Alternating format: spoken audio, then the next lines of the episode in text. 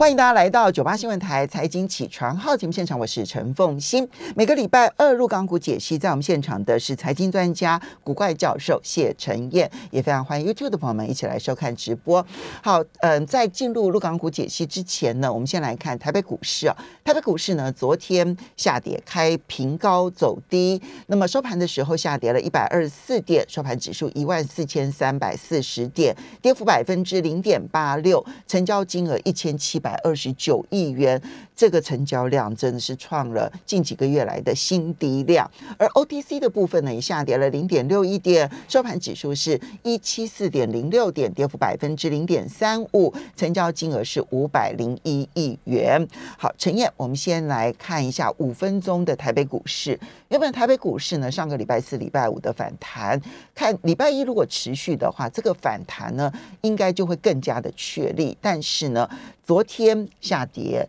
而美国股市几乎是遭遇乱流。那这种情况之下，台北股市还能够持续反弹吗？呃，当然，现在市场认为成也国安基金，败也国安基金哦，它的国安港贸糖浆没有发挥它的效果。但嗯，因为呃，我我觉得比较属于消息面的一个影响。第一个就是说啊，国安基金他说他要开会，大家觉得会护盘，然后后来他说他不护盘了，大家又觉得那就不会涨了。哦，但这个但问题是，昨天盘中的时候还不知道它不会护盘呢。但我觉得下午才知道。没错没错，但我觉得这个东西这个部分哦，其实根本不用深入讨论，我觉得应该是要放一边了哈。嗯。真正要去思考的，其实还是现在在产业界上面的一些杂讯哦。第一个，我觉得现阶段哦比较大的一个问题是什么？包括像电源管理 IC 啦，还有这个驱动 IC 这些跟消费性电子连接度相当高的这个晶片的族群哦。今年以来，其实跌幅哈都超过，呃，大概不能讲都超过了，大概都在五十趴附近哦。这个跌幅是相当深的，反映出这个产业目前面临到的困境。那因为以目前下半年整体产业的状况来讲，呃，以八寸晶圆厂主要就是供应给这些呃这个呃成熟制程相关的 IC 设计产业的这个产品了哦。目前产能利用率可能会掉到九十趴九十趴以下，那就是代表就是说。这些晶圆代工的客户，就是我们讲的这些晶片业者啊，它的目前的这个订单消化的速度可能会降下来，而且它可能呃目前的一个库存的状况呢，都还出现一个问题，包括我们看到呃苹果啦，还有包括这个 AMD 哦，然然后还有包括这个 NVIDIA 都在砍单嘛，那这代表整个消费性电子的一个疑虑，那这个部分呢，当然就又。关键点其实这个部分，我认为就就已经是事实，这个这个不会改变。那这个部分又影响到另外一个层面，就是说，因为毕竟台湾的股票市场里面七成是电子股，那电子股的好坏呢，影响到整体市场消费的一个意愿。所以虽然大家会觉得说，哎，我们电子股如果弱，我们还有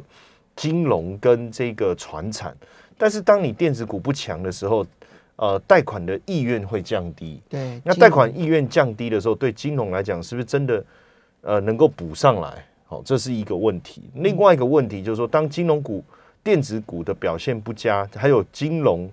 呃相关领域的表现比较弱的时候，是不是还会有消费的意愿去带动传统产业？嗯，所以往往我们看到电子股弱的时候，短线上可能船厂会补上。可是，当电子股进入一个长期弱势的时候，其实传产股很难补上，嗯，撑不起来。对，我觉得这个部分就是现阶段我们可能要去面对的问题。那我觉得关键点还是在七月十四号，因为现阶段我刚才讲到的是消费性电子，目前我们所看到的另外一个领域的发展，其实还是蛮积极的在进行当中。就是我们所谓的呃，比如说自动驾驶啊，还有是呃这个伺服器、云端、高速运算的需求这一块哈，包括军工啊，还有航太啊。那这个部分目前呃看起来，我我不能讲以后了哈，就是说暂时好像没有受到目前整个消费性电子往下的一个影响。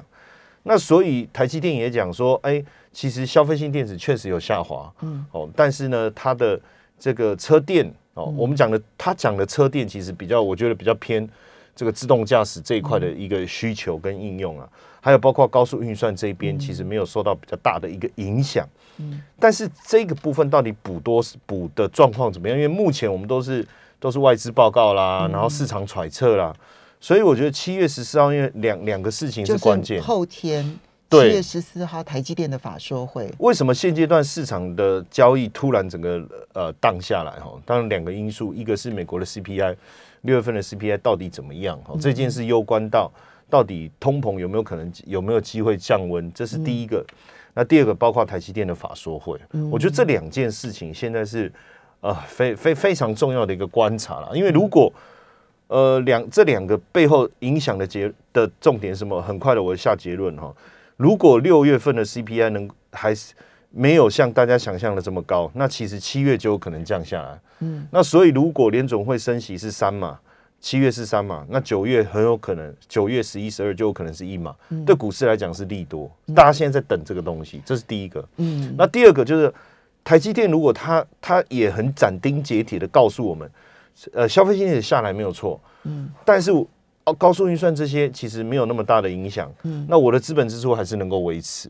那大家就不担心台积电，不担心台积电台股至少哦，我我觉得其他的，我刚才讲成熟制成、消费性电子，这个还是会走弱一段时间，可至少台积电可以撑一段时间嘛。好，那。撑呢？撑撑一段时间以后，会慢慢的消费性电子能够回温。嗯，这个是目前大家心里面的一个期待了。所以，嗯，在这几天恐怕市场都是非常压缩性的成交量，因为观望什么？七月十四号两件大事，一个就是台积电的法说会，另外一个其实就是美国的这一个消费，呃，美美国的这一个 CPI 哈，消费者物价指数。因为这两件事情不确定，所以恐怕这个整理的时间。至少要拖到礼拜四晚结束哦，因为台积电也是下午嘛，法说会，然后 CPI 呢也是要等到台北时间的晚间可能才知道。哎，礼拜三没有早凌晨就知道了哈，所以我们可以在观察这两件事情之后再来看对台股的影响。好，但是呢，肉股的部分呢，过去这一个礼拜那就是遭遇飓风了哈，尤其是呢过去这这两天啊连续性的下跌。到底发生了什么事情？因为现在又传出来说，上海的疫情好像又开始升温了。那会不会上海又封城了？那这些事情对于入港股的影响如何？呃，我从几个层面来谈哦。因为第一个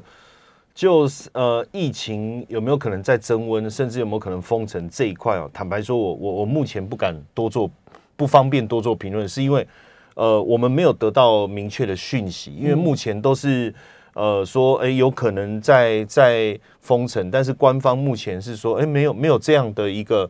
呃，目前没有预计要采取这样的一个动作。但是，呃，我们从从这个澳门的状况，没有内幕消息了，对啊，对对了，应该说我没有内幕消息啊，即便有，也不见得是是不是正确了哈，因为我们还是要看正式宣布的状况。但是我们要坦白讲，这件事情肯定会对对股市产生影响，因为毕竟呃，入股在。陆股跟港股在四月从三月份开始哈，一路到五月这一段时期的一个打底跟修正哈，其实就是因为封城的关系。嗯，而且之前也有人问过我说，呃，中美贸易战跟封城哪一个影响比较大？当然是封城。我说真的是封城影响比较大。对啊，中美贸易战你没有看到对他真的有伤啊？对，而且中美贸易战基本上，呃，我还是就是说。中国还是可以做很多事情去刺激它的经济的一个发展或政策的转变哦，但是封城基本上就是一个停摆的概念。对，那停摆下的一个经济，不论是消费啦、投资啦，整体来讲，其实都基本上是很像被按了暂停键这样。那所以呃，我们先这个部分哦，呃，我们先从技术面来看的话哦。其实有时候，我我觉得现在政策其实还是有一些些反复的这些变化。那所以，如基本上在操作上哦，我我们还是会有一些些呃保留，跟比如说最近的上证五十指数也好，哈，上证一八零、沪深三百，嗯，或者是深中小，哦，就中长线的投资的角度来看，你还是得去思考政策面的影响。这我们一直强调，一直提醒大家哈。那短线上呢？呃，目前这几个指数呢，除了深中小还撑在月线之外，其他的像上证五十啦、上证一百、一八零或是沪深三百，其实都跌破月线。哦，那如果说今天呃，它从一个底部上来，我们就一个呃技术面的一个操作最简单的思维来讲，它站上月线或是逐出底部形态，我们会开始进场。但是就短线来看，哦，这个其实这个短线其实不是一天两天了，它也是一两个月、几个月的一个行情走势哦。它有破月线，我们是不是做部分的调整哦，或是暂时观望？这个其实在操作上还是有必要去做的一件事情，因为毕竟我们所看到的几个经济数据虽然转好，可是现在的干扰其实我我我觉得还是在民呃投资人的信心，嗯哦，那现阶段我们也知道。它还是在主底阶段，嗯坦白讲哦，我觉得还没有完全的脱离这个呃呃呃观察期。所以虽然一个月涨了，比如说五趴六帕左右，十十几帕了，哦，十几趴。其实其实涨幅是蛮大的，大概都平均各个 ETF 的报酬率大概都落在十到二十之间。好，所以虽然过去这一个月表现很强，但是。现在短线上面来看，如果你从过去这一个礼拜，当然它有几个因素，一个是新能源车似乎也有着杂音出来，对。然后呢，就连天齐锂业，哈，就是这一种就是能源车的最上游的电池的这一些原物料，也出现了杂音出来，好，那所以再加上网络平台股也出现了杂音出来，政策不确定性又摆在眼前的情况之下，你认为？政策方向不明，就应该调节一部分。对，而且呃，即便我们不不不去管这些所谓政策面啊、基本面的东西，那就技术面的角度来看，破月线嘛，它不是破一个短期的五日或十日，而是破月线。那那你要去想啊，就是说，因为现在月月线呃在季线之上，一旦破了，那有没有可能又去回撤季线？当然，你说啊，这个我我想要我长期布局啊，我要。逢低来承接，那你也要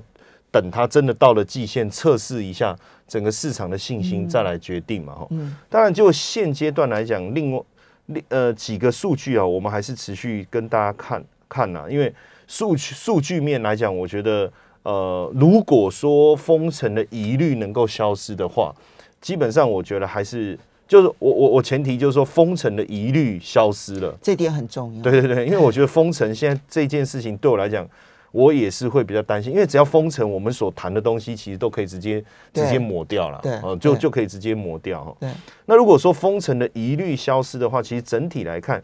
整体的数字相对来说是不错。比如说今呃，好，所以我们稍微休息一下，等一下回来了之后呢，其实它基本面是确实有在好转的现象，但是封城的疑虑不消，股市其实就是很难真正的好。休息一下，马上回来节目现场了。欢迎大家回到九八新闻台财经起床号节目现场，我是陈凤欣，在我们现场的是财经专家古怪教授谢晨燕，也非常欢迎 YouTube 的朋友们一起来收看直播。好，陈燕，所以我们刚刚提到了，就是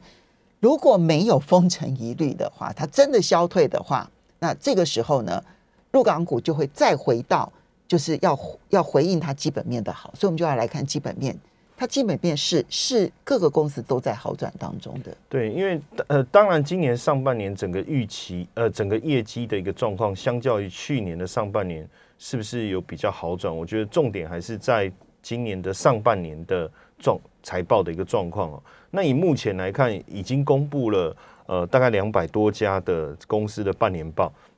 其实有超过八成整体的数字来讲是还不错的哦，也比大家预期来的好。而而且现阶段来看呢，就是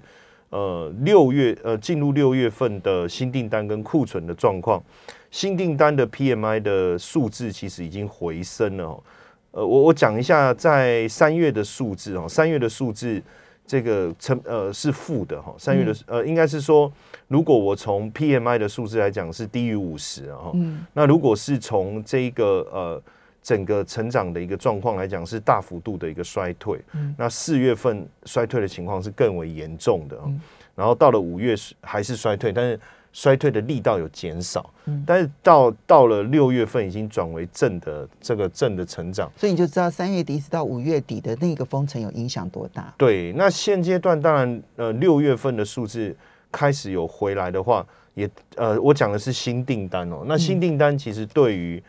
整体的营运业绩营运来讲，是一个比较正向的一个带动，比较正向的带动。所以，我我刚才才讲说，如果没有封城的疑虑哈，我还是得先强调这些，因为如果有封城疑虑的话，后面这些数字可能我觉得会有变数。假设没有封城疑虑的话，这些数字确实，我觉得现阶段来看，我觉得确实已经有脱离谷底。哦，尤其是新订单本来在整个呃经济周期里面，它是一个非常重要的一个领先指标。如果我的新订单能够开始有稳定的一个成长，那企业不论不论是在扩张或者是增援的部分，一定有比较呃呃比较有比较高的意愿哈。那这个时候呃，对于消费市场也反映消费市场的一个增温嘛哈。所以这个部分看起来六月数字是 OK 的哈，是不是 OK？那我我观察就是说，呃，昨天哦，我我特别讲，我我我我观察昨天整个呃市场的一个氛围哈，其实昨天整个市场的一个氛围哈，它并不是全面性的悲观，嗯，就几个，包括当然呃，昨天的状况的医药产业的买盘一定是比较旺的哈，所以像医药产业啦、中药的买盘在昨天特别是旺了，然后。这个不是疫情概念吗？对，这个这个旺好像不见得。但是呢，但是但是，就是说还有包括另外一个，比如说电器类股，哦，然后包括银行类股，像工商银行啊，还有包括基础建设的，哦，所以大家会觉得说，他思思维的一个是说，哦，疫情，所以我疫情概念嘛，然后另外一个就是说，哎。大家会认为说，那基础建设就是推动景气这一块的力道是不是会加大？对，因为以目前来讲，那个部分倒是不受封城影响，而且可能反而更加大。目前已经提拨了三千亿人民币嘛，哈，那预计还要再提拨五千亿人民币，就基础建设推动这一块哦，推推动这一块，所以整体看起来，当然就比较啊产业面的。呃呃，操作确实是大幅度的降温，而且资金是流出，这个是确实没有问题。但是在基础建设啦，哈，呃医医这个医疗相关的啦，哦，它还是有明显的买盘。但为什么我要这样讲？哦，因为其实正规的讲，哦，如果说大家对整个整体市场是悲观的，嗯，其实不管你是什么概念，应该都不会涨。嗯，其实台股当时也是这样，就是说当时台股在在在这个。还有大家还有呃操作意愿的时候，概念股、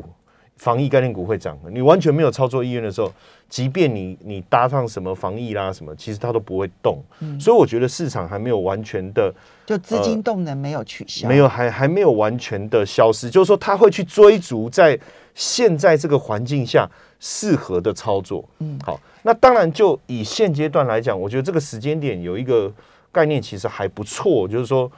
呃，因为我们现在在讲封城的，这是一个疑虑嘛，哦，它还没有正式的发生哦。那那你说到底发生的可能性大不大？坦白讲，呃，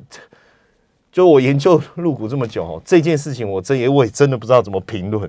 因因为我觉得那是一个人的意志啊，当他想要封他就封了。你说真的，你你觉得从正常的逻辑去去分析是没有意义的哦。好，那你会怎么样子去判断说？他他可能最后确定是因为确定封城，那就是确定了，对不对？哈，那但是要怎么样子才能够判断？我我觉得现在会走在一个大家都有台阶下，然后。他也还是有面子的一个模式啊，就是说软，我们讲所谓的软封城，就是我的所有的经济活动各方面，我还是维持一定的一个运作的一个程度。那只是说，比如说我在检测上面哦，去比较严格的执行，我我认为会是这种模式啦。就我理解中国的一个状态，我认为会是这种模式，因为他也知道再做一次封城。那肯定垮掉，那那对他接下来的政权也不见得。所以我们理性上判断他不会，对不对？理性判断，那它属于一种软性的概念。因为这件事情它不取决于评估，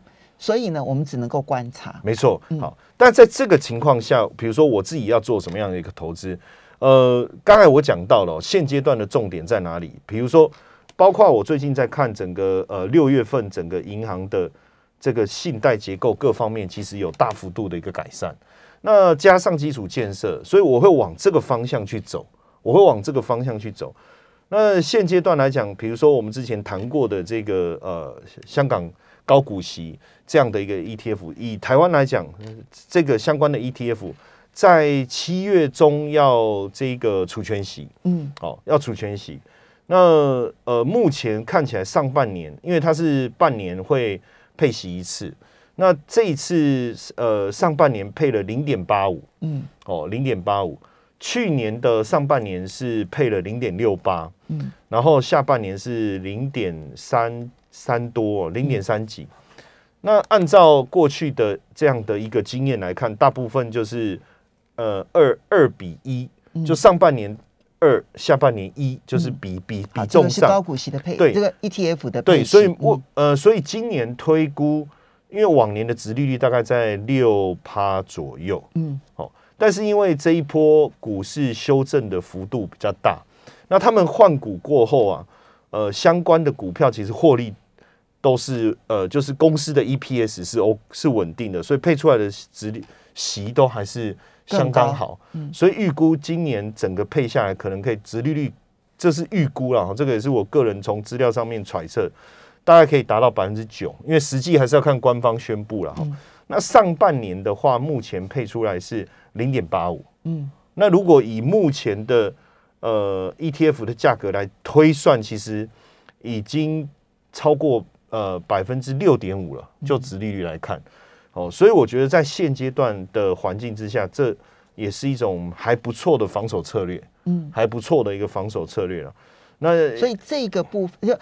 好，比如说你你其实，在四月底五月初的时候，你其实就已经提到说，你觉得转向了，你会加码，对不对？好对。那那个时候的加码，坦白说，过去这一个多月的时间，其实已经有相当累积的获利了。坦呃坦白跟各位讲，大概赚了十五趴了，好，OK，那你现在会减码一部分，有我已经减了一些。好，对，破破破前几天它创高以后出黑 K，其嗯实我就开始先做了一部分的调节。好，那这个部分调节，你手上还会留多少？然后留哪些这样？基本上我的操作就是我大概调了一半左右，嗯，就我把我手上的部分留了一半，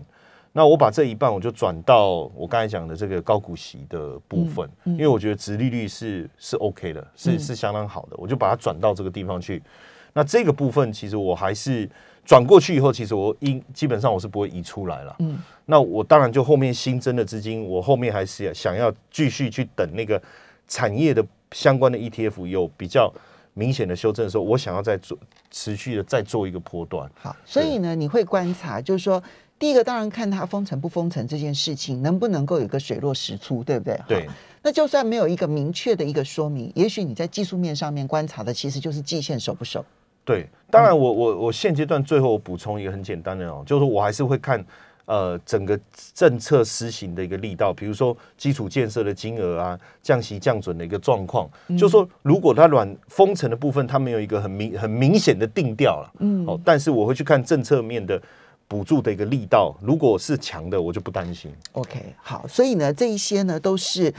因为每一个市场它的特质真的很不太一样，对不对？哈，美国其实就是资金盘，其实台湾也是资金盘。没错，那呃，入港股的部分，入股的部分，尤其是政策盘，对不对啊？政策还会决定资金，所以呢，这里面观察它的政策上面的态度很重要。非常谢谢古怪教授，谢谢陈烨啊，非常谢谢大家。